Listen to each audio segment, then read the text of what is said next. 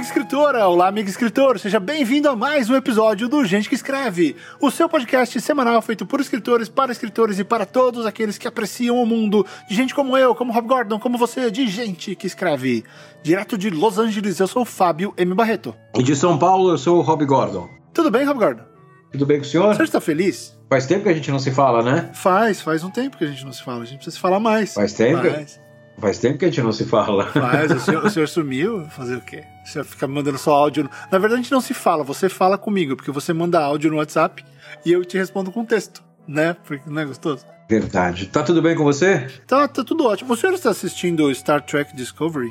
Cara, eu terminei o. O, o, o último. Eu assisti. Eu terminei a temporada ontem. Assisti o último episódio ontem. Eu ainda não vi até o final. Eu parei quando eles foram para aquele outro lugar. Um, eu, eu, eu não estou gostando do Rob Gordon. O senhor está gostando? Uh, sim e não. Eu, eu acho que é, é uma bela série de ficção científica, mas eu ainda não não não vejo Star Trek ali. Eu, eu vejo muita coisa diferente de Star Trek e eu sei que, que temos, temos que abrir concessões, porque o mundo mudou, Uhum. né? Mas uma, uma série utópica, né? Talvez não funcionaria tão bem hoje como funcionou nos anos 60, nos anos 80. Mas uh, sim e não. Como série de ficção eu tenho gostado. Agora, o último episódio, e eu não vou dar spoiler aqui. Uhum. Mesmo porque eu não vi. É, não, então, não vou dar spoiler nenhum. O último episódio, a última cena do último episódio é, foi um negócio que eu, como fã de Star Trek, eu. Tipo, quando, quando eu, ta- eu tava terminando de ver o episódio, faltava cinco minutos pra acabar, eu falei, pô, depois eu vou, eu vou comentar com a Ana, tudo que eu achei e tal, né? Eu tenho gostado da série mais que a Ana. A Ana é, mais, a Ana é um, é um tracker mais é uma tracker mais radical. A hora que teve a última cena do último episódio, eu, eu, eu, eu levantei e falei, ó, não dá, eu não consigo mais conversar hoje, eu não consigo abrir a boca, né? Eu tava completamente arrepiado com a última cena. Hum. É, Ainda tô digerindo a última cena. Foi, foi pra, pra quem é fã, foi meio enlouquecedor. Como, como diria o Sheldon, você, você acabou de pré-explodir a minha mente. Então, Uhum. eu já sei que eu não, não vou. Não vai explodir a minha mente quando eu chegar lá. Mas é, eu, eu tô achando o roteiro. Eu meio que ecoo as, ah, a leitura da equipe de produção. Tá todo mundo achando que a série tá meio indo pra qualquer lado. Assim. Ela não sabe muito bem pra onde tem que ir. Eu não gostei dos orcs. Eu acho que os orcs estão Ah, eu não gostei também. ali. Ah, mas é pré-mistura. Eu falei, mano, não. É orcs. Or- então, então, mas peraí, é pré-mistura do quê? Parece que tem uma teoria de que em algum momento os, os, os orcs misturam com os humanos e viram os Klingons. Eu preciso de uma explicação pra engolir aqueles Klingons, por que que eles são daquele jeito. Porque assim, ah, os Klingons eles tinham aquele visual na série clássica, esse visual muda em 78 no primeiro filme. Com, com, com um Klingon que aparece no comecinho, que hum, pouca gente sabe, ele é interpretado pelo Mark Leonard, que é, o- que é o Sarek original. Sério? Que legal. É, é, ele, ele interpretou o, o, o Sarek, esse Klingon e um Romulano no primeiro episódio dos Romulanos. O Romulano eu lembro. Tanto que eu falei, ué, mas o Romulano parece. O, o Sarek parece, parece um vulcano. Anos depois foi se criada uma, uma explicação dentro do cânone da série, dizendo por que, que aqueles Klingons da série clássica eram diferentes. É, é uma explicação que funciona, não é, não é brilhante, mas funciona. É um negócio de que, puta, vai, vai pegar lá com aquele negócio do- da genética aprimorada do Khan e tal. Enfim, teve uma explicação. Aqui precisava ter também, cara. Precisava ter. É, é, e, e, assim, eu tenho, eu tenho umas picuinhas com detalhes, assim, de. Ah, vamos falar. Logo naquele primeiro episódio, isso não é muito spoiler. Tem o cara. Ah, eu sou o portador da tocha, eu não sei o quê. O cara não faz nada. É, Você não mostra o cara fazendo as coisas. Você cria todo um bagulho de. Esse cara é o que faz e acontece, e de repente eles atiram o bagulho lá e o cara nem aparece. Então, É, tem é. muita coisa que eles constroem e não mostram, ou não mostram e aí tá ali. Eu não sei. Coisas muito legais, eu adorando o, o capitão, eu gosto do Saru, é, a menininha lá, a Tilly, é interessante. Mas não sei, cara. A Luísa levantou um ponto bom de que a Michael ela, ela é vulcana e humana. E aí, assim, num estalar de dedo ela vira humana. Acabou. Acabou o vulcano nela. Ela tem os lampejos. Ela tem os lampejos de vulcano. Eu, eu acho que é o seguinte, cara, você teria que ter fugido. Eles, é, o problema daí de, de Discovery Independente de ter qualidade ou não, o problema é a ideia, né? Você está fazendo uma série que se passa 10 anos antes da série clássica, ou seja, é tudo muito próximo. Uhum. Mudou tanta coisa em 10 anos. Você vai ter uma série, uma raça inteira de Klingons que mudou em 10 anos, cara. É, então não corre esse risco, cara. Faz o seguinte: ah, a gente quer fazer uma nova série de Star Trek. Bom, beleza. O Kirk é século 22, o Picard, Deep Space Nine e Voyager é século 23, o, o Archer é 22. Daí vai de 100 em 100. É, cara, joga lá no século 27. É. Né? Vamos mostrar a federação 300 anos depois como ela tá, cara. Né? Ou pega um negócio que, que é um sonho dos fãs, fa faz uma série na academia. Dá a nave pro Sulo, né? né? Sai do espaço. Ah, não, não, é, isso, isso já não dá mais, né? Ele Eu já sei, tá muito velho. eu sei, eu Isso- sei, eu não, sei. não, porque isso, isso era muito. isso- não, não, isso, isso foi muito falado. Né? A, a série da Excelsior, do Sulo. Uhum. Ah, não, mas pega que daí ele conviveria com a Enterprise B, né? Seria um futuro não tão distante, mas um futuro não mostrado ainda. Não, mas pega, pô, pega 300 anos, né? Cria novas espécies, começa a mapear o quadrante Delta, que na época do Picard não é mapeado, quem mapeia aquela porra é a Janeway tentando sobreviver. Né? Você tem muita coisa pra mostrar no futuro. Ah, porra, você para e pensa, caralho, o, o que será que acontece acontece com os Romulanos em 300 anos? Será que eles foram extintos? Será que eles dominaram a galáxia? É, mas aí fica muito perto, né? Fica. É, não, então, joga 300 anos, joga, joga mais pro futuro, cara. Não tem, não tem problema. Eu acho que é, um- é um risco menor. Que é uma das cagadas que o, Lu- o Jorge Lucas fez com a frequência, né? É. Vamos colocar, vamos, vamos com mais tecnologia, vamos mostrar a tecnologia pi- mais antiga, mas a gente tem mais força. É, justamente. Aí a gente faz um monte de coisa que afeta o que a gente já sabe, só que a gente vai ter ideias completamente diferentes. Então, eu não, eu não sei. Pode ser que me convença mais pra frente, mas eu não, é, não consigo. Então a gente tá assistindo, a gente assinou a CBS, né? Porque aqui não tá no Netflix. É, eu Aqui só sei. tá no sistema da CBS. A gente assinou, mas não tô, não tô muito feliz assim com o resultado final. Não. Mas vamos ver, vamos ver, vamos ver. Ariel, Ariel tá assistindo uh, o The Orville e o Discovery. Ela gosta muito mais do The Orville. Eu não vi The Orville ainda. É, que é, é a Star Trek genérica do Seth MacFarlane. Sim, sim, sim, sim. que eu tem umas ainda. coisas interessantes, começa super fraco. ah, e não tem aquele apelo de ter Enterprise e tal, mas ela tá se relacionando com as bobagens do McFarlane. E que vai tá ficando cada vez mais sério. Ele tá deixando as bobagens de lado e tá ficando mais sério. Entendi. E aí vem o, o Star Trek que quer ser sério demais, vamos matar todo mundo. Ah, mas enfim, o programa de hoje é sobre Star Trek, Rob Gordon. Não, não tem absolutamente nada a ver. Então tá, Rob Gordon, apresente o programa de hoje. O programa de hoje, graças a um, a um, a um esforço conjunto meu e dos ouvintes, será sobre literatura no ar. Algo que todos os ouvintes estão pedindo há muito tempo no Twitter do Fábio Barreto. Todos não, né? Teve uns 20. Porque a galera é assim, quando a gente fala, "Va- vamos ler texto de graça. E quantos ouvintes a gente tem? Não são, não são, não são 20 que a gente tem? Não, são, são, são 21. Alguém tava com sono. É, al- al- al- alguém no Twitch não foi. Alguém no Twitch ficou preso lá na caixa de saída do Twitter. É, alguém. Do Rascunhas. É, aqui, ó, não, dá pra, dá pra contar nas mãos. Mas é, é, é, o pessoal encheu, meu, encheu minhas paciências porque o Rob Gordon ele é assim. Ele vê uma pessoa falando, é uma questão de tamanho, né, Rob? Se uma pessoa Hum. fala, você acha que milhares falaram, porque você vê Claro, tudo maior. aquela pessoa é povo, e a voz do povo é a voz de Deus. É a voz de Deus, e Deus gosta de Falcão Maltese. Exatamente, já começamos bem. Então, finalmente o Rob Gordon ganhou a briga e o programa de hoje vai falar sobre Noir. Então, gente que escreve começa aí. 3, 2, 1, vai!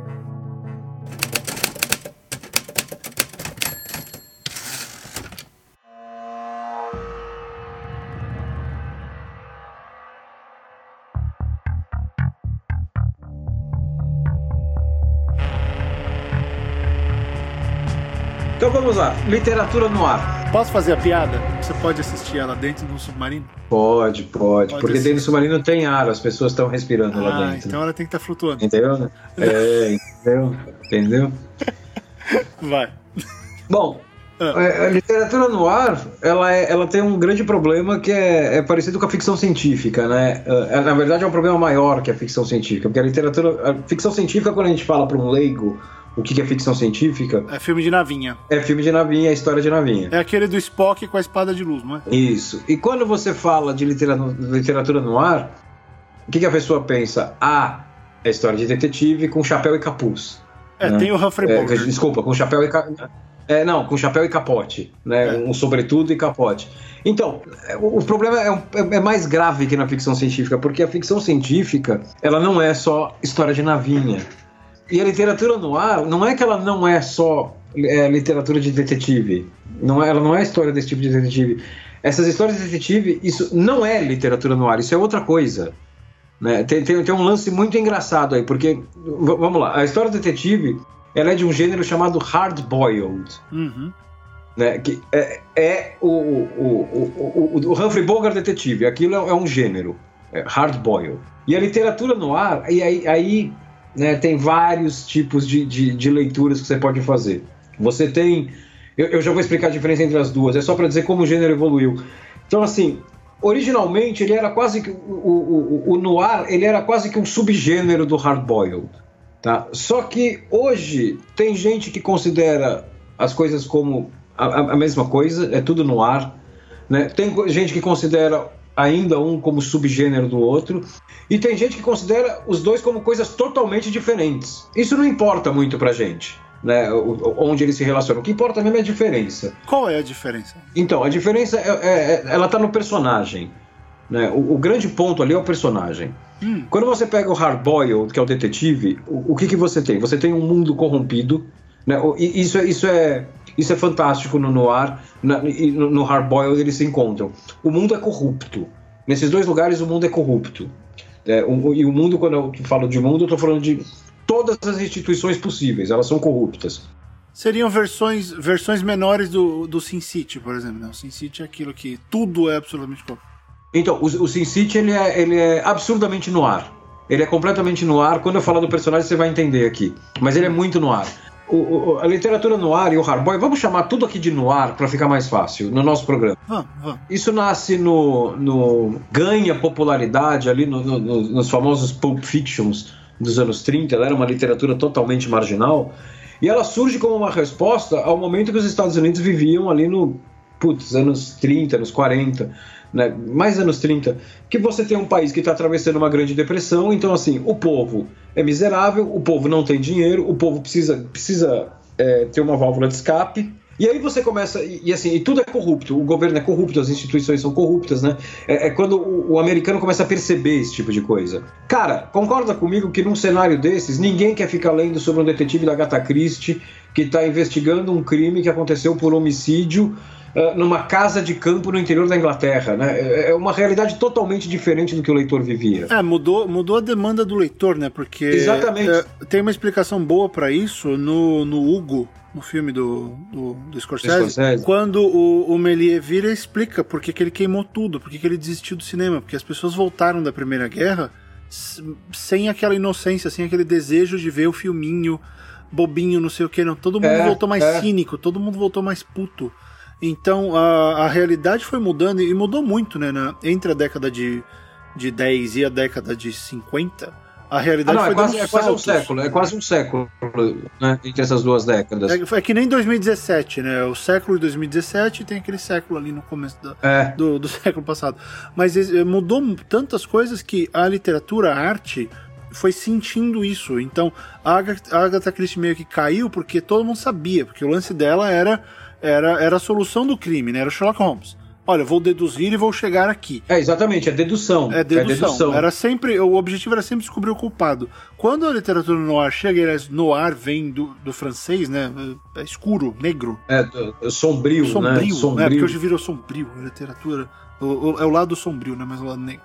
Ah, essa literatura mais para baixo, né? Aquela coisa mais, ok, fudeu tudo, e vamos ver o que acontece aqui. O cara pode ou não descobrir quem morreu, ele, mas isso não é o ponto. O ponto é como ele navega nesse mundo que tá ferrado. É, exatamente, porque você pega o detetive da Agatha Christie, é, ou, o Conan Doyle, né, o Sherlock Holmes, o que, que é? Ele analisa a cena do crime e ele faz uma dedução lógica.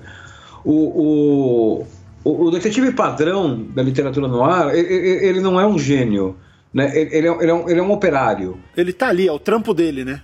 É, então, exatamente, ele está trabalhando. Então, ao invés dele pegar e ficar colhendo impressões digitais ou o Sherlock Holmes, que o Sherlock Holmes ele é quase um autista, né? Aquele negócio. Não, não, ele, não, ele, ele é quase um autista. Ele, ele, ele não sabe Ele não sabe, por exemplo, quem é, quem é o primeiro-ministro da Inglaterra, mas ele conhece todos os tipos de tabaco, de cinza de tabaco. Não, o, o detetive do Noir ele é um cara que.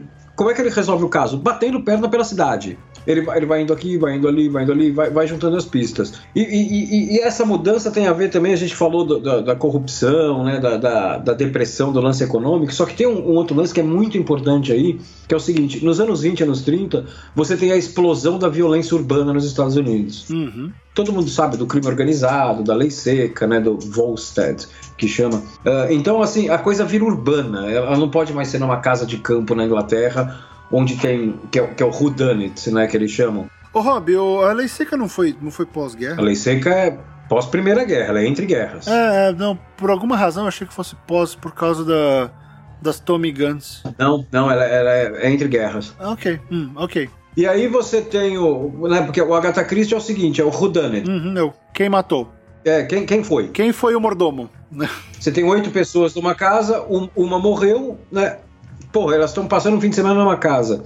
Quem matou foi uma das outras sete. E no, no, no, ar, ele, por que, que ele tem que bater perna? Porque é muito mais aberto isso, né? Porque assim, ele encontra um corpo, ele tem que descobrir quem matou.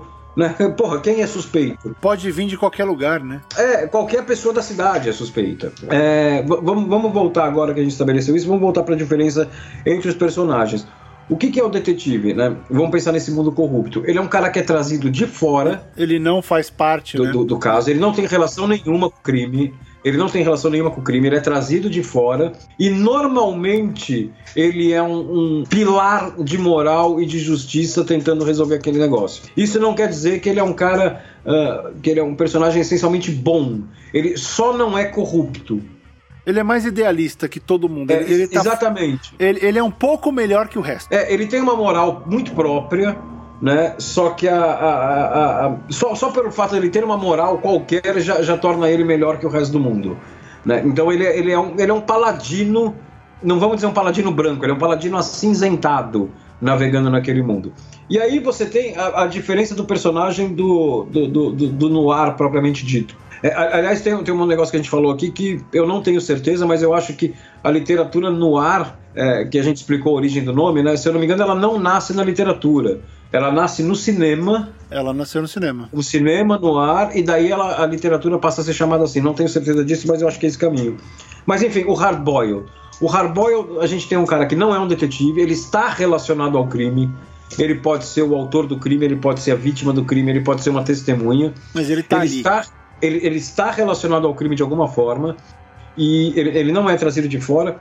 E assim, e normalmente ele tem uma. É, isso, isso não é uma regra, mas isso é um negócio muito comum. Ele, ele, ele tem uma. uma um, um, quase que um instinto autodestrutivo. Né? É, porque assim, ele, ele se envolve naquele crime. Cara, ele começa a afundar naquilo. Você quer um exemplo maravilhoso de personagem no ar pensando nessa definição de noir que a gente tem hoje, Quero. São, os, são os personagens do Fargo da série, okay. que começa com um crime minúsculo e eles começam a se afundar naquilo cada vez mais naquele crime e começa a morrer gente, começa a morrer gente e você vai ou vendo os episódios ou girando as páginas do livro pensando, meu, essa pessoa vai se fuder tanto, é inevitável que ele vai se fuder, né? Porque o cara ele, ele parece gostar daquele negócio de se afundar. O personagem precisa, né? É, é aquele personagem que se, sempre tem aquele cara que chega pra ele e fala: Olha, é melhor você pular fora. Não cutuca nisso.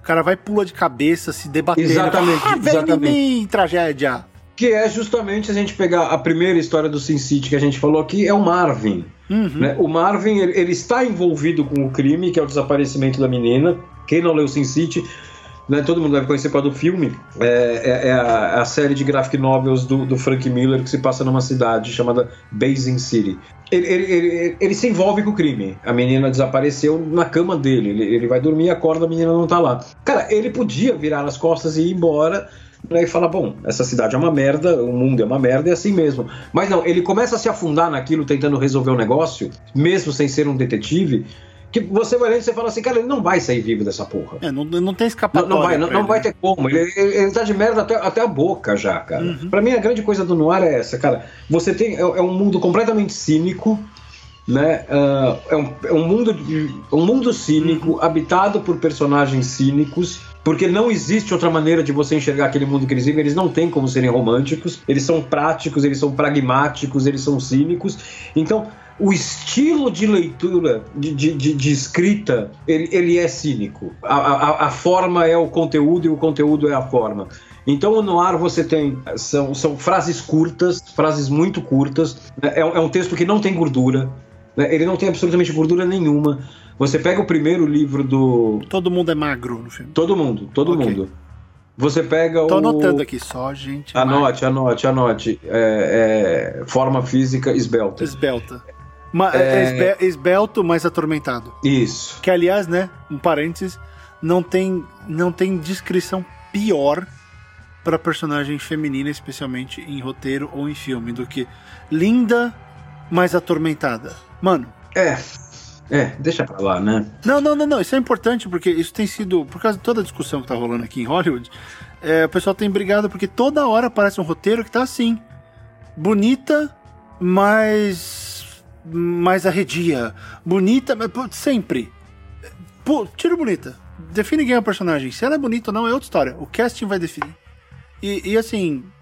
Porque você apresenta o seu personagem masculino como lindo, mas destruído não. É. Tá lá, destruído, quebrado, abandonado na vida. Não, então só, né? Para, não precisa. Importante isso. Ah, não, é então. O, o, os livros, eles normalmente é, eles têm um estilo. Meu, é, as frases são muito curtas, são muito secas, né? Elas são extremamente cínicas e, e, e, assim, o realismo é, é, é 100% ali. Hum. A partir do momento que você faz um, um, uma história no ar com um mínimo de coisa que não tem mais o pé na realidade, você, você já perdeu o impacto da coisa, né? Porque o leitor ele tem que ser levado para dentro daquele mundo e pensando assim, esse mundo é uma merda ele, ele tem que ser facilmente relacionável. É, e assim, ele tem que ter aquela sensação do tipo, bom, pelo menos eu quero ver se eu chego vivo no final do livro. Sim. Né? E, e assim, isso a gente tá pensando em estilo de escrita, mas também em estilo de história. Se você pega o primeiro livro do, do Philip Marlowe, que é o, é o detetive do, do, criado pelo Raymond Chandler, que é um dos papas do gênero, né? O livro é o The Big Sleep. É, é só um detalhezinho interessante do, do, do Marlowe. Ele foi interpretado pelo Humphrey Bogart, pelo Robert Mitchum, pelo James Gardner e pelo Elliot Gould. Olha o nível, né? Só os caras fracos, né? Aliás, o Humphrey Bogart ele interpretou os dois maiores, ele né? Que ele interpreta. não foi? Ele faz o Sam Spade e ele faz o, o Philip Marlowe. É, o Sam Spade é do, é do Dashiell Hammett. O, aqui no Brasil o livro saiu como O Sono Eterno. Ele é o primeiro do Marlowe. Tem, tem, tem quem diga que é o melhor. Né? Eu, eu, eu não acho que seja. Eu acho ele muito bom, mas eu, eu, eu gosto muito do, do Longo Adeus, que é o quarto ou quinto. Enfim, no, no, no, primeiro capítulo, o livro começa com ele chegando na Ele é um detetive particular, então ele foi chamado para uma casa para ter uma entrevista com o cliente dele. O livro começa com ele tocando a campainha e na página 10 você já sabe tudo que você precisa saber sobre o caso. Que, que, e isso é muito importante no noir. Você sabe tudo que você precisa saber para começar a ler, que é exatamente tudo que o detetive sabe. Ali você sabe exatamente o que o detetive sabe. Você vai junto com ele a coisa inteira. Então, quando ele não tá entendendo nada, você também não tá entendendo nada. Também não tá entendendo nada. Ele não tem, não tem 227 pontos de vista e o vilão tá rindo atrás dele, né? Não. É, não, e ele não tem uma informação guardada no bolso que ele vai chegar na último, no último capítulo e tirar como solução mágica. Que isso, não. É uma, é, isso é uma coisa que os caras têm feito muito hoje em dia. Eu tava vendo aquela série Peak Blinders e sempre, você tem um negócio e fala, vai todo mundo morrer. Aí não, não, lá no, no episódio passado a gente combinou um monte de coisa, mas a gente não falou para você.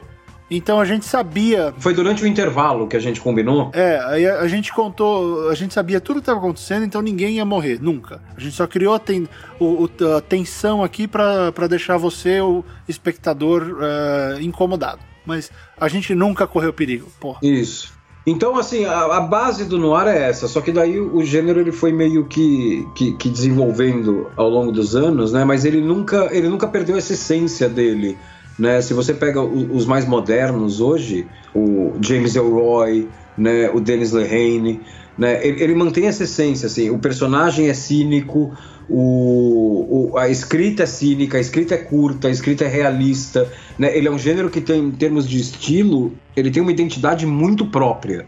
Muito, o, muito própria. E o, e o, personagem transcendeu o gênero, né, Rob? Porque a gente sim, já falou sobre sim. The Expanse aqui, mas se você olhar o, o, Miller, que é o personagem do Thomas Jane, ele é basicamente um detetive no ar. Sim, sim. Ele é um policial, o mundo à volta dele tá todo fodido. Ele é meio cínico, mas ele quer, ele quer se afundar, ele quer chafurdar na merda, porque ele precisa de um caso, ele precisa de uma causa. É, exatamente. Ele precisa de algo para acreditar que ele pode fazer diferença. Porque o lance é o seguinte: esses caras, em alguns casos, eles não, eles não têm mais fé em nada. É o trampo deles. Ele bate cartão, ok, o que, que eu vou fazer hoje? Ah, hoje mataram um cara lá, no, lá na corrida de cavalo.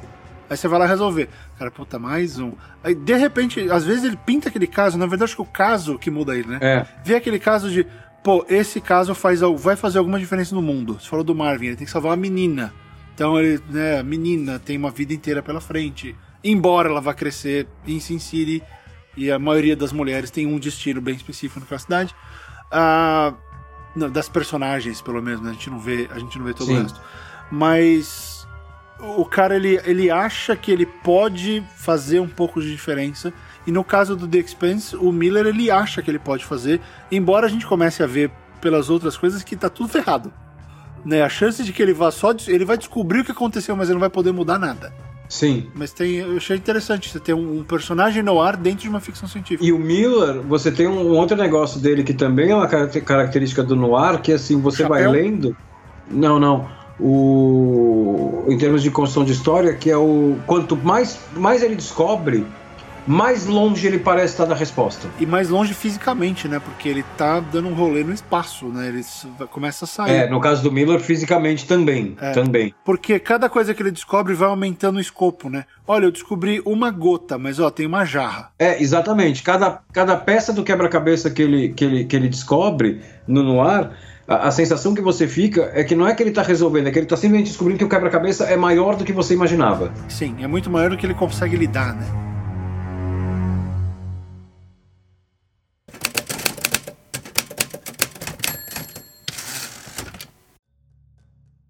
Eu, eu vou falar, vou, vou dar umas dicas aqui, que muita gente me pede dica de ah, como eu começo a ler noir. Você abre o livro e vai na página 1. É assim. E o problema de, de fazer indicação de noir é que assim, muita coisa não tem no Brasil, ou saiu há muito tempo atrás, tal, vai ter que ir atrás em sebo. Então, é, os papas são o seguinte, né? Para quem quer conhecer literatura noir, Raymond Chandler, que é o, o Philip Marlowe, o detetive dele, é essencial, né? Porque o gênero nasce mesmo nos anos 20 com um cara chamado Carol John Daly. Né, mas esse cara, ele, ele é muito pré-história da coisa ainda. A coisa ganha força mesmo nos anos 30, que aí você tem o Raymond Chandler, que é o do Philip Marlowe, e você tem o Sam Spade, que o Barreto falou aqui, que é o do Dashiell Hammett. E, e um negócio que nem todo mundo sabe, né? O, o Dashiell Hammett, meu, ele é um personagem tão fudido, mas tão fudido, que assim, ele mudou a história de um gênero com um livro. Ele tem um, um romance, que é o Falcão Maltês. Ele tem um romance e três contos. Mas romance mesmo ele tem um só. E esse livro mudou tudo. Né? Esse livro ele, ele é quase que a cartilha do, do, do, gênero. Tanto é que quando, quando eu era moleque eu li um do Chandler e li o, o Falcão Maltês. E putz, na época o Falcão Maltês me pirou. Assim, o Chandler eu fui reler depois e adorei e tal, mais velho. Mas eu tinha uns 14, 15 anos, o, o, o Falcão Maltês, putz, mudou minha vida. Foi, foi quando eu, eu, eu, descobri o noir na minha vida, que até então eu lia policial, eu lia mais os Agatha Christie, que minha mãe lia e tal. Ali mudou minha vida, daí eu comecei atrás disso. Engraçado, Agatha Christie ser um filme, uma, um, um, estilo que sempre se refere à mãe, né? Da maioria dos é. casos, é muito curioso. A minha mãe não lia nada, então. Aí, nos anos 50, a série, a, a série não, o gênero ele ganha uma. Tipo, ele, ele tem um cara, o Mickey Spillane. Ele é um autor, e aqui é um negócio engraçado porque depois fizeram uns filmes do, do, do, do Mike Hammer. Sim, isso que, eu ia falar. Embora o Rob, o, o Rob tenha falado que a maioria dos livros não saiu por aqui, um caminho para entrar no, no ar é pelo cinema. Tem muito mais filme Sim. disponível em português, são filmes mais antigos, mas você consegue assistir aos filmes uh, se você não conseguir achar os livros, né? Porque teve muita coisa. O noir foi um movimento muito forte, né, Rob? Foi, foi. Nos anos 40 foi. Ah, não, é. Principalmente na mão da Warner. Uhum. A Warner, a Warner se especializou nisso. Exatamente. E, e, o, e o Mickey Spillane tem um negócio legal. Do, do, do, o detetive dele é, o Mike Hammer, e aí a coisa vira, vira adulta mesmo, assim, porque é violento demais. E a gente está falando de livros dos anos 50. Uhum. É violento demais, tem muito sexo no livro. Né? O sexo é, é fundamental no, no, no, no, no, no ar. E, e, e nos filmes, o, o Mix Pilene interpretou o, o, o, detetive. O autor interpretou o detetive. O autor do detetive interpretou o cara no cinema. que bacana.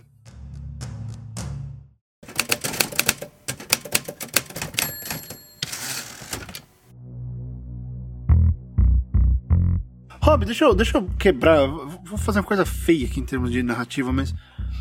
Você consegue contar uma história no assim, sem explicar muito, mas dar um resumo de como uma história no ar aconteceria, assim, do começo ao fim? O tipo de, os tipos de coisa que acontecem? Você já falou que o cara chega, abre a campainha, sabe tudo que tá acontecendo, mas como é que é o desenvolvimento? Assim, tenta contar uma história rapidinho. Pega esse cara da campainha e leva a gente do começo ao fim. Tá. Basicamente é o seguinte: é, o começo, pensando sempre no lance do detetive, uhum. Né? Não vamos falar daquele. Pensando no Hardboil agora. Uh, começa sempre com ele sendo contratado para o caso. Sempre, sempre. O começo é sempre esse. Ele não tropeça no crime. Ele é contratado, sempre. Ok. Uh, e ele começa, ele, ele, ele, ele, tem o briefing do caso e ele começa a investigar. Com um terço de livro, você tem o primeiro turning point, que normalmente é na segunda ou terceira pista que ele segue. Você tem um turning point que você vê que aquele negócio é muito maior do que ele imaginou. Okay.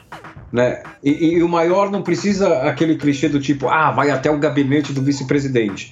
Não, ao invés de ser um, um, um cara que sei lá, que morreu no cais do Porto, aquilo é só um cara que morreu no cais do Porto uh, como parte de uma enorme conspiração de um sindicato de estivadores. Entendeu? É um negócio maior. É sempre. Num, o, o, crime nunca é só um crime. Ele acha entrando que o cara, o cara só morreu afogado? Não. Ele foi pela máfia porque tem um gangster novo chegando e eles mandaram um recado.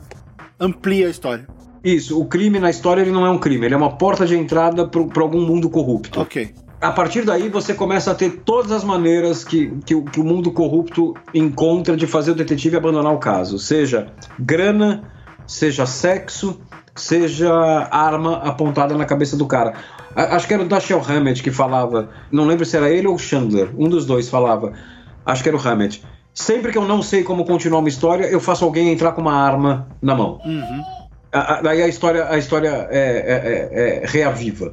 E, e, assim, e ele é incorruptível, o detetive. Ele, ele, ele, ele não se deixa ele pode até se deixar seduzir pela mulher, porque a mulher do, do, do, do Noir ela, ela, é um artifício importante, né? Porque ela é sempre perigosa. Ela é a Jessica Rabbit, né? Exatamente, exatamente. Ela, ela é sempre meias palavras, ela sempre tem um objetivo só dela, é, é, é ela sempre é sensual pra caralho, sempre. Rob, o, o LA Confidential é Noir, né? É. Kim Basinger lá, né? Com o com o Russell Crowe é, é, basicamente a explicação de tudo isso. Tá. Mas, mas a, Jessica Rabbit ela funciona melhor. Eu acho que ela funciona uhum. melhor. Então, aí você tem todo esse lance, o, o, crime tentando fazer com que o, o detetive abandone aquilo.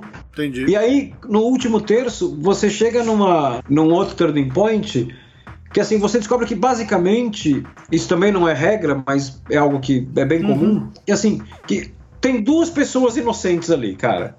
É, você e o detetive. Só é todo mundo culpado, cara. Todo mundo tem culpa no cartório. O detetive caiu de caiu de gaiato, literalmente. Todo mundo tem culpa no cartório e normalmente termina com o detetive indo para casa com o, com o caso resolvido e ele continua com a sua conta bancária zerada, porque ele não se corrompe. Né? Ele, ele, é um cara que ganha 30 dólares por dia para trabalhar. Uhum. Né? Voltando, a gente está falando de um cara que vive na Grande Depressão. Ele precisa comer. Basicamente. Né? Ele, ele, está lá para pagar o almoço dele do dia seguinte. E quando, e quando você descobre que todo mundo é culpado, você pode ou não ter uma bizarrice no meio. Né? Que aí volta para o exemplo que eu ia dar. Tem uma aula de, de estrutura de noir que para mim é um dos maiores roteiros da história do cinema, que é Chinatown, que é do Polanski uhum. com o Jack Nicholson. Então você tem ali o começo da água, ele está né, tá investigando um crime, e aí ele descobre um negócio que envolve desvio de água em Los Angeles, e aliás, na Califórnia inteira, e no final ele vai para uma bizarrice onde, meu, ninguém é inocente ali, cara. É, aquilo é uma aula de estrutura de noir. E só para concluir do, do, do, aquele negócio que eu estava falando dos autores, né, que eu falei pelo Mike Hammer tal, daí você tem um cara que também é muito importante dos anos 70, que é o Chester Himes, que ele, ele é um escritor negro. Então, todas as histórias dele são, são sobre dois policiais, as principais, são sobre. E aí dá uma, uma guinada, né? Porque não é um detetive particular, é, é um policial, ele é, ele é funcionário público. Que são dois coveiros do, do Harlem. Então eles estão sempre metidos com tráfico de drogas e tal, mas é aquele negócio, é, é policial, né? não é o, o, o, Mel Gibson no Máquina Mortífera. É patrulheiro, é detetive que fica batendo perna pelo bairro investigando o crime. Eles têm um termo para isso aqui que é o beat cop, que é o policial de rua. Beat? É, beat. B-A-B-E-A-T, cop. É o, é o policial de rua. Ah, beat, tá, é, tá. É, é, não é sabia o, disso. É, é o policial disso. de rua, é o, o patrulheiro que você falou. É o cara que, que tá na viatura. Ele é o cara que tá na, na rua, ele não fica atrás da mesa e tal. Então ele é o cara mais ali que tá na comunidade. O, um dos livros do Chester, do Chester Himes é o Harlem é Escuro, né? Assim, isso, isso. Aliás, eu tenho um monte de livrinho desses aí, tem um monte de livrinho da, da LPM. Tem. Tem uns pockets. Tem, tem. A LPM, então, a LPM tem muita coisa de, de, de, de noir nessa coleção dos pockets.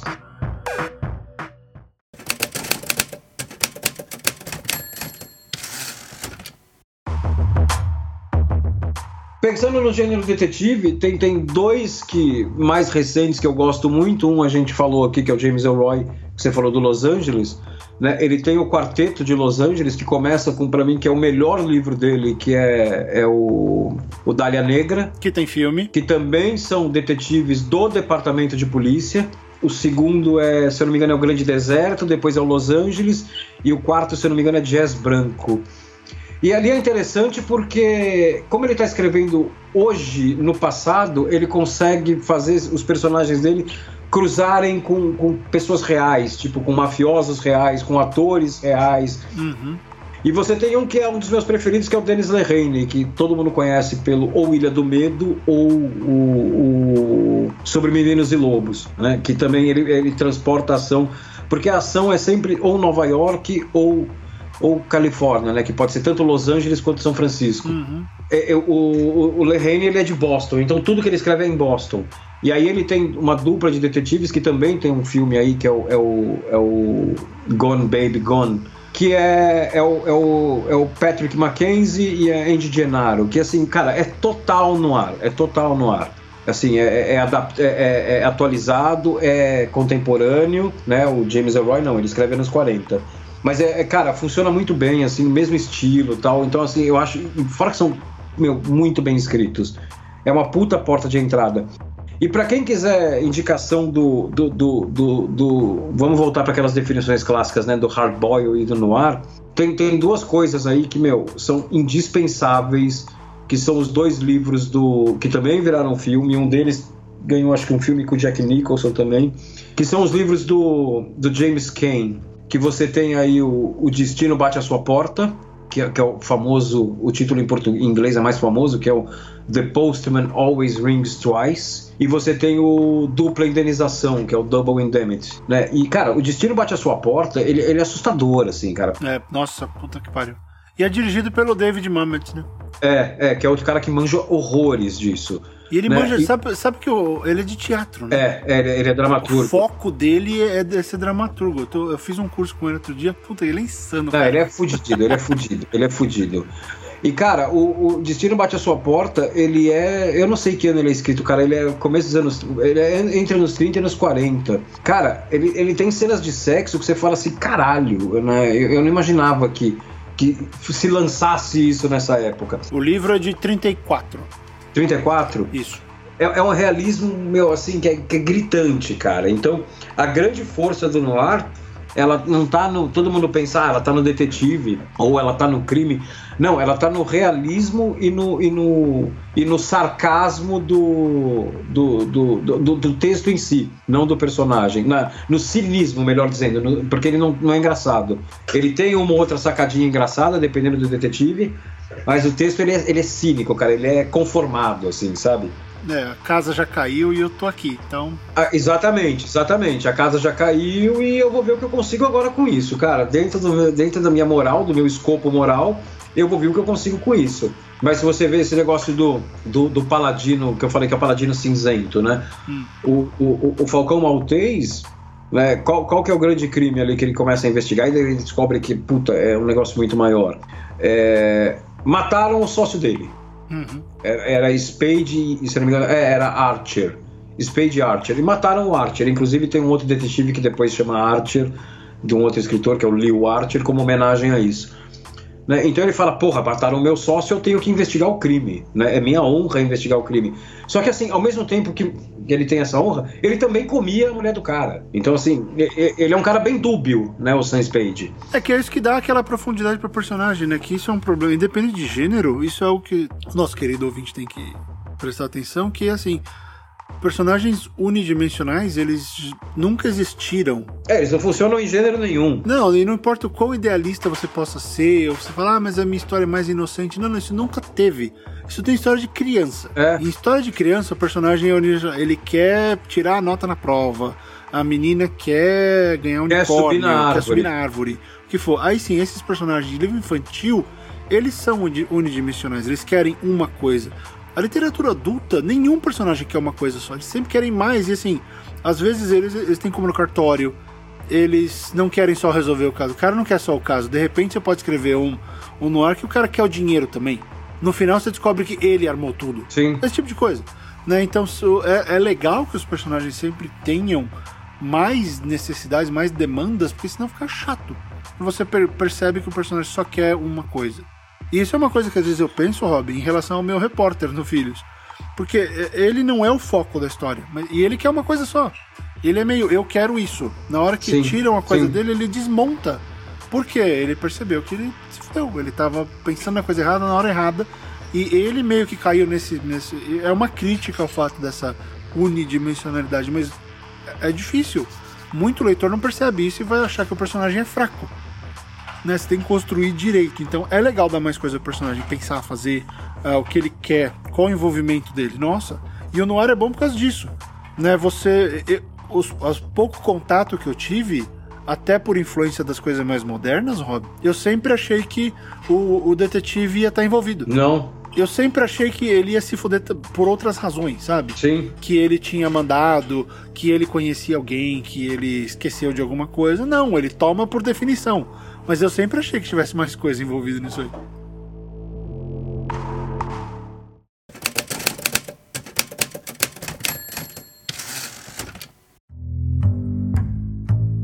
Tem dois, dois, dois caras modernos que, que escrevem no ar e muita gente, quando eu falo isso, as pessoas ficam suspeitas. Ficam, desculpa, surpresas. Um é o Max Alan Collins, que é o cara que escreveu, não é esse que deixa as pessoas surpresas. É o cara que escreveu o, o quadrinho do, do filme do Tom Hanks, do Estrada para Perdição. Tá, o Road to Perdition, tá. Isso. Ele, ele é o autor do quadrinho. E, e ele, inclusive, esse cara, a gente tava falando de, de contatos, né, no programa passado, como você estabelece contatos com escritores e tal, né? Uhum. Cara, esse cara, ele é da nossa geração. Max Alan Collins, deixa eu ver aqui, ele tem ele, ele tem 70 anos de idade, ele é de 48, assim, ele é muito mais perto da nossa geração do que da geração do, do Raymond Chandler, né? Ele é um cara contemporâneo. Inclusive, ele é uma, ele é uma mistura estranha do, do Noah Gallagher com o, Tom, com o Elton John, né? Se olhar é, não, ele, ele parece muita coisa, ele parece muita coisa. Ele, ele, ele, é aqueles caras que meio. Ele parece o Roy Orbison também. É, se parece o Roy Orbison, parece o Joey Ramone, se parece o Roy Orbison, parece o Chico Xavier. É foda. é foda. Ele, ele é quase um coringa, o Max Alan Collins. Cara, ele virou amigo do, do Mick Spillane, que é o cara que criou o Mike Hammer nos anos 50. Os últimos livros do, do Mick Spillane são, são escritos em parceria com o Max Alan Collins, porque eram manuscritos que ele deixou. E o Max Alan Collins, ele, ele terminou os livros, assim, ele virou amigo do cara ele terminou os livros. É, então, esse cara também dá pra. Ele tem um, um, um, cara que, se não me engano, é um assassino, o, o personagem dele, que é o Query. O, o, Max Allan Collins ele é um fã de noir que se deu bem na vida, cara. Ele já escreveu coisa do Dick Tracy, ele escreveu coisa sobre Elliot Ness. E o outro cara é o. É o Rick Jordan? Rick Jordan. Rick Jordan. É. Tres Navarre, que é um, é um, detetive do Texas hoje. E as pessoas ficam chocadas, falam assim, pô, mas o cara escreveu Percy Jackson. Então, ele tem um detetive no. no ele tem literatura no ar no Texas, uma série de livros. E uma vez eu estava lendo uma crítica do. uma resenha do, dos livros do. do, do, do Riordan, e a menina falou. Era uma menina falando assim: ah, eu gostei muito do livro, achei a história sensacional. Eu só não gostei muito do fato de que o, o personagem ele precisa, o personagem principal, né? Ele precisa ficar o tempo inteiro mostrando o quanto ele é durão e o quanto ele, ele é macho e o quanto não sei o quê. Então, isso não é do personagem, que a gente estava falando do, do personagem unidimensional ou não, né? É, isso é porque esse personagem, falando do detetive especificamente, ele, ele, cara, se ele não mostra isso no mundo que ele vive, ele é engolido. Né? Por isso que ele é folgado. Né? Todo detetive no ar é folgado. Né? Porque se ele não mostra isso, ele é engolido.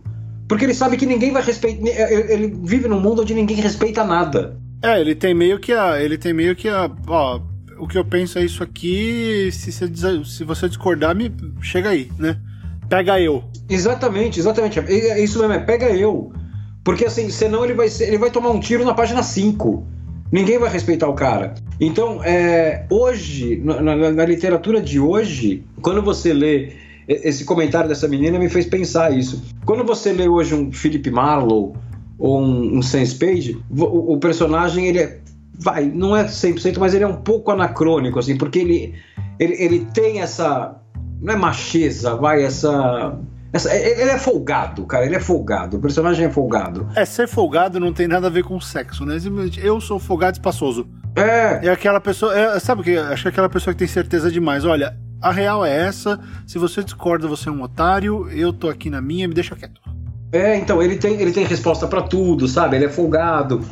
Só que assim, se você contextualiza no mundo o que, que, ele vive, se ele não faz isso, cara, é, é, o que eu falei, ele toma um tiro na cabeça com cinco páginas, cara. Então, assim, ele é um personagem, e aí que tá, é, é, o, lance, é o grande lance, né? Ele é um personagem que funciona muito bem dentro do, do gênero, só que, como você disse, ele, ele, ele, ele se tornou um personagem universal, né? Você citou o The Expanse, a gente pode pegar e ir lá pro terror, quando a gente tem um, um, um e aí, beleza, porque é uma história de detetive mas você tem um detetive clássico do cinema noir, que é o. Do, do, da, da, literatura noir, que é o, o, o, Harry Angel do Mickey Herc no Coração Satânico. Sem dúvida, sem dúvida. Né? E que é uma história de terror puro. Ela, ela é uma história de terror.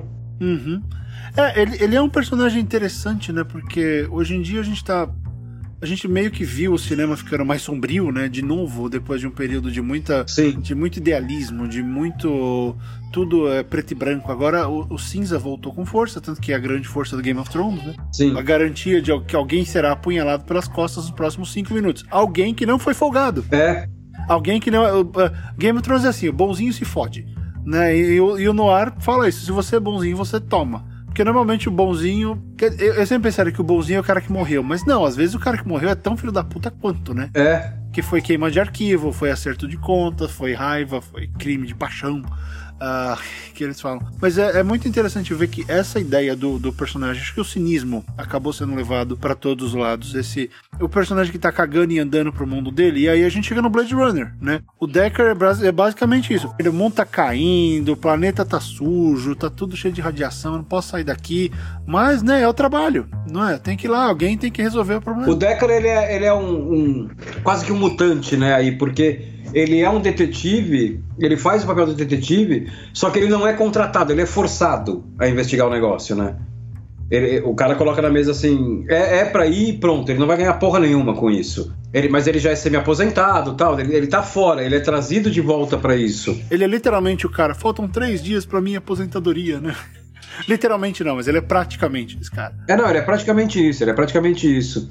Mas, cara, eu peguei um trecho aqui do. que eu, eu tinha deixado separado aqui o Sono Eterno, para você ver, para os ouvintes também sentirem o lance do como a história não demora para começar. Se você pega, que eu acho fantástico, que é, é o primeiro parágrafo do, do, do Sono Eterno, que é o primeiro livro do, do Philip Marlowe, que ele coloca assim, ó. Lê.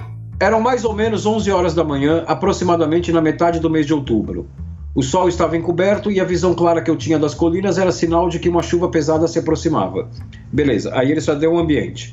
Eu estava usando meu terno azul claro, com camisa azul escuro, gravata e um lenço, e um lenço no bolso superior do paletó, sapatos pretos de gola grossa ao estilo irlandês e meias de lã pretas com bordados azul escuro perto dos tornozelos. Estava bem vestido, limpo, recém-barbeado e sóbrio. Não que me importasse com a opinião das pessoas. Ou seja, ele já falou tudo que você precisa saber sobre o detetive aí. Mas era a perfeita imagem de um detetive particular bem vestido. Afinal, o homem que eu ia visitar valia 4 milhões de dólares. Cara, no parágrafo seguinte ele já tá tocando a campainha. Ou seja, já começou a história. Ele gastou uma frase para descrever o ambiente, uma frase para descrever o detetive, porque aí você vê que é um cara que não se preocupa com a opinião das pessoas, que gosta de uma cachaça e que é detetive. Mas que se preocupa com o dinheiro que as pessoas vão dar. Então aí, aí ele se preocupa com a opinião das pessoas. Exatamente. É, é um mercenário, é um, uhum. é, é um trabalhador. E no, no, no, esse é o primeiro parágrafo, cara. Então, assim, é uma frase o ambiente, duas frases o detetive e uma frase para começar a história. Esse é o ritmo da coisa, é muito rápido. É, é, isso daí encarreta um pouco naquelas coisas que a gente, que a gente fala contra, né? Que é a descrição, lista de mercado, né? Que você fala, tá assim, assim, assim, assim, tô vestido isso, colocando aquilo, mas em alguns gêneros, em alguns gêneros cabe. Mas é o que o Rob falou, você já sabe o que você precisa. Ele não vai mais falar da roupa do personagem até o final do livro, porque você já sabe. E, e, e, e o, o Chandler, ele tem um negócio que ele manipula o tempo de uma forma que eu nunca vi é, um outro escritor fazer, cara. Então é assim, por exemplo, o Marlowe, ele vai e segue um cara de carro. O, o, a, a perseguição de carro é, é, tipo, é quadro a quadro, praticamente. Você tá, você tá praticamente lendo um storyboard. Hum. De tão detalhada, de tão rica em detalhes, de tão, de tão, de tão bem descrita, sabe? É, cara, é muito, é muito fodido. E essa perseguição ela dura, tipo, sei lá, quatro páginas do livro. Aí acaba a perseguição. Aí ele volta. Ele foi parar do outro lado da cidade. Aí ele volta pro escritório dele. A volta pro escritório dele é uma linha. É, porque não tem nada interessante acontecendo. É, é, é, uma linha. Não, então, mas é que tá. Mas você vê, quando, quando tem algo interessante, o filho da puta, ele consegue te colocar quadro a quadro. Em termos da descrição, ele coloca você dentro da ação. Então ele não é só um cara que está contando uma história. Tem momentos. Ah, não, é deliberado. ele pega, ele joga, é, ele joga você dentro do carro. De, de, ele pula de um, um fluxo narrativo pro outro com uma, com uma cara, de uma forma tão orgânica que você fica assustado, cara, assustado. Ah, mas isso é legal, né? Porque o ritmo é, o ritmo é chave para isso, não é? Exatamente. O quanto ele consegue mudar o ritmo sem, sem você perceber que o ritmo mudou, sabe? A história tá acontecendo. Puta, é, é muito bom, cara. Ele, ele, ele, ele, é muito bom, o Chandler. Não, não tô querendo me comparar porque eu nunca li o Chandler, mas assim, eu, eu ouvi muito disso com filhos porque o pessoal falava, nossa, dá pra ver o movimento de câmera do jeito que você escreve. Eu falei, é, porque é o que eu queria fazer. Né? Eu queria que você visse, olha, eu quero que você veja isso, esquece o resto, olhe para o pé. É, é. Então é. dá pra. Isso é legal quando você, você, você literalmente dirige a cena. Olha, leitor, está acontecendo isso, olha só, estou mostrando a calça, tem uma coisa suja na calça. Olha o pé, e o cara não tá de sapato, ele tá de terno, mas tá de tênis. E aí você mostra que é o Dr. Who, sei lá, né? É, que é o David Tennant. Você consegue fazer essas. usar essa movimentação do que está sendo mostrado para dar ritmo. E aí, se você faz isso muito devagar, você cria aquela tensão do que será revelado. Se você faz rápido demais, você deixa o cara com aquela sensação de uau, né? Putz, que foda, eu, eu vi o personagem inteiro em uma linha, em duas linhas. Sim. É muito legal, é muito legal. É, é muito bom.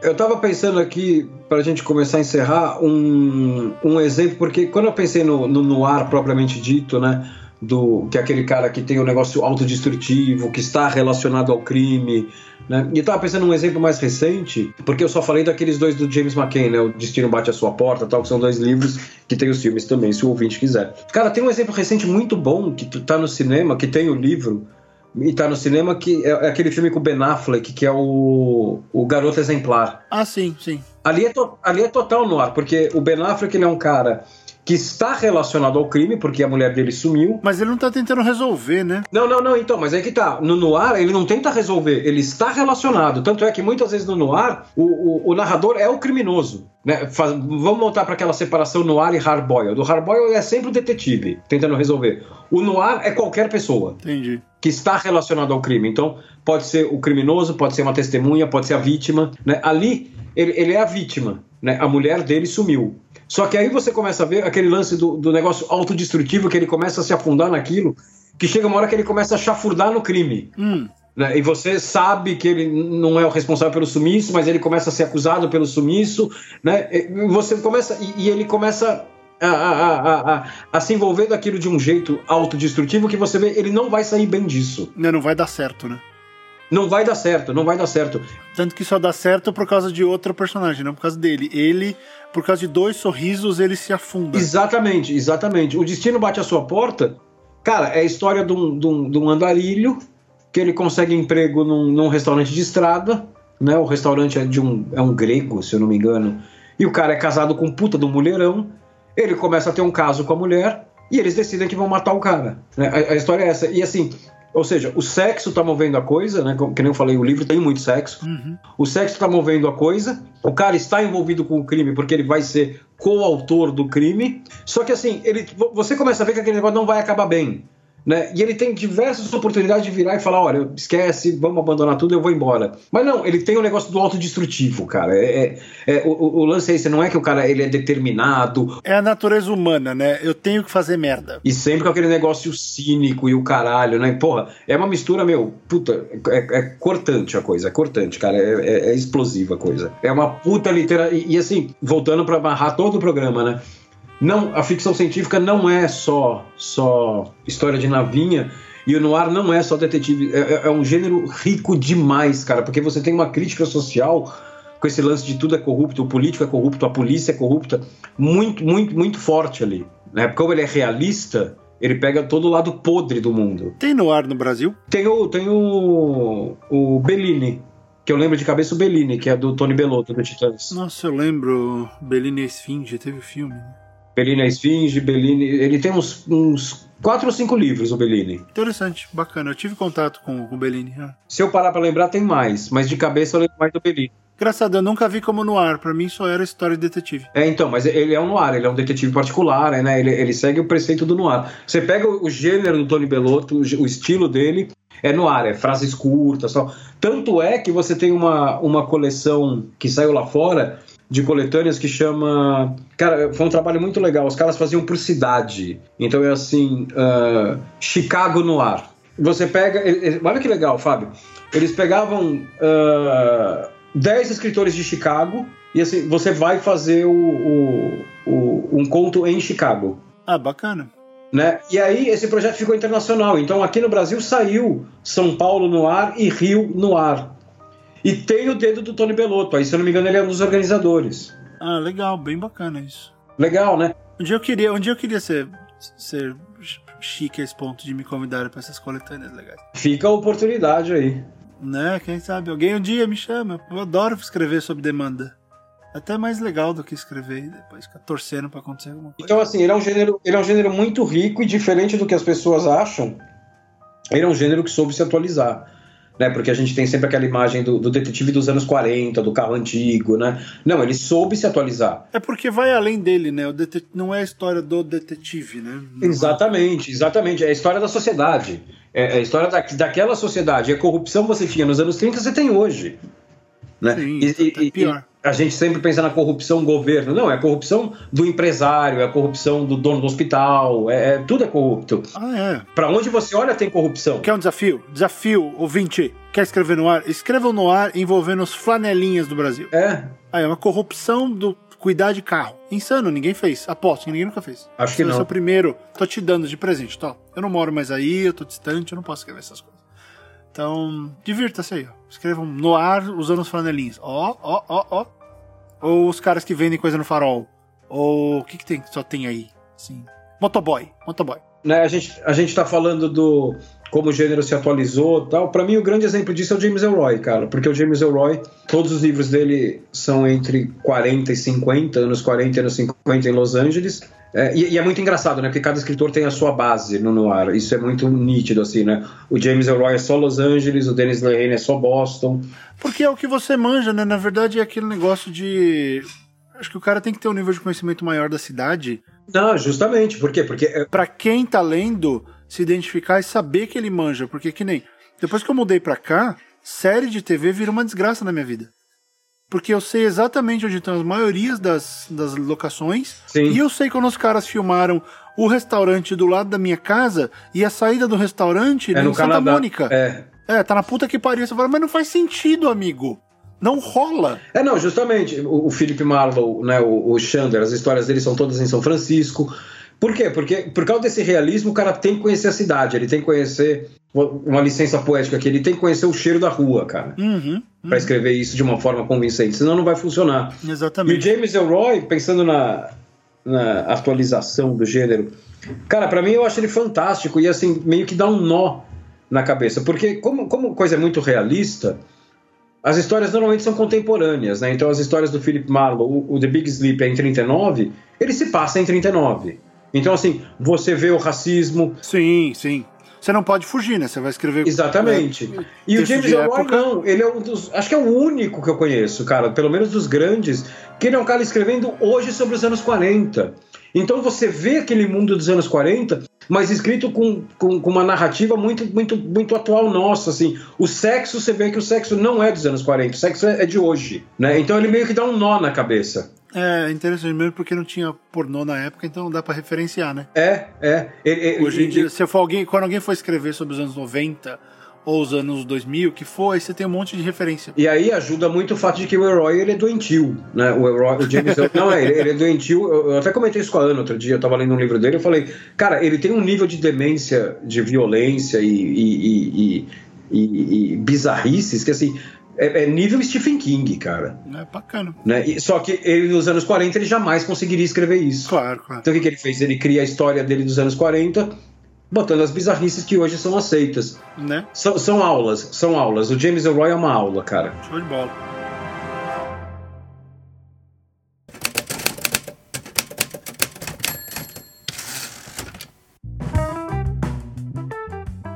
Feliz, Rob Gordon, que nós gravamos o programa sobre Noir? Feliz, vou até terminar o trabalho que eu preciso fazer hoje aqui e pegar um Noir para ler, cara. Fiquei empolgado. É bom, eu, eu, devia ter falado isso na abertura, falar assim: está no ar o nosso programa Noir. É, tá vendo? Perdeu o trocadilho. Não tá dá, é muita quinta série de vez em quando. Não, é... Tem umas coisas que batem na minha cabeça, não, não consigo. Mas legal, foi, foi bacana, muito aprendizado também nesse programa. Vários nomes que eu nunca tinha ouvido falar, vários. Vá atrás. Eu nunca tinha pensado em quebrar o Noir e ver como é que ele funcionava. Por isso que eu te perguntei aquela hora, qual eram, quais são as regras do jogo, como é que encadeia isso. Ah, e é legal, né? Porque ele tem uma estrutura óbvia aqui, eu criei uma historinha aqui muito fácil, né? Ele tem uma uhum. estrutura óbvia, só que, meu, é muito rico, cara. Então, assim, essa estrutura, ela desdobra para caminhos que você, meu, você começa a ler fala, caralho, eu jamais imaginei que essa história viesse pra esse lado. Legal. Então tá bom. Esse foi o nosso programa sobre literatura no ar. Uh, vá atrás das recomendações do hobby. É, eu, eu sempre vi mais os filmes, então eu, eu vi os filmes da maioria dessas coisas que ele falou.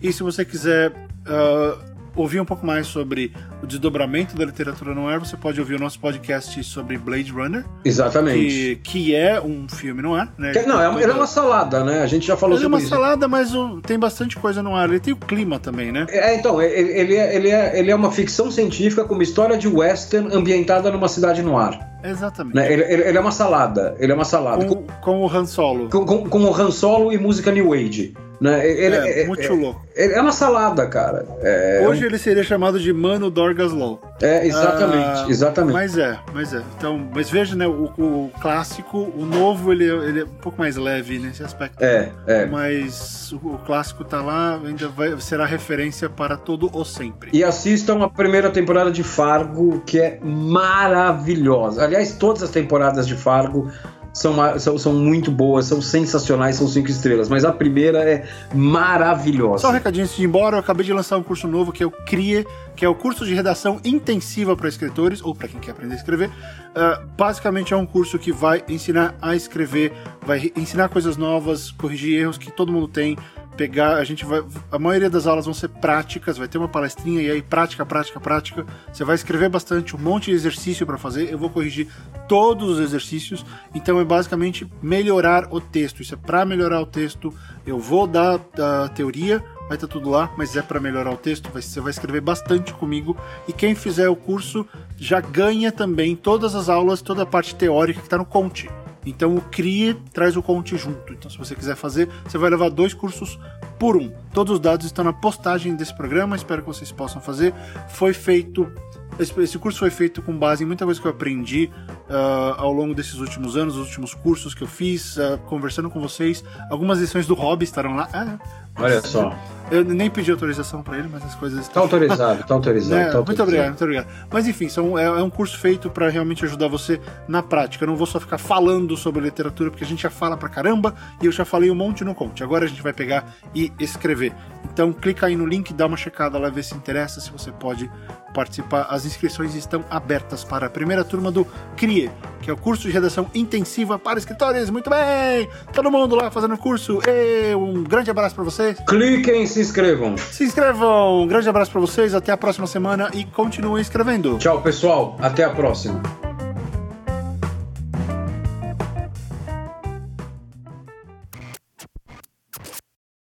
Deixa eu só checar aqui se é esse mesmo, peraí.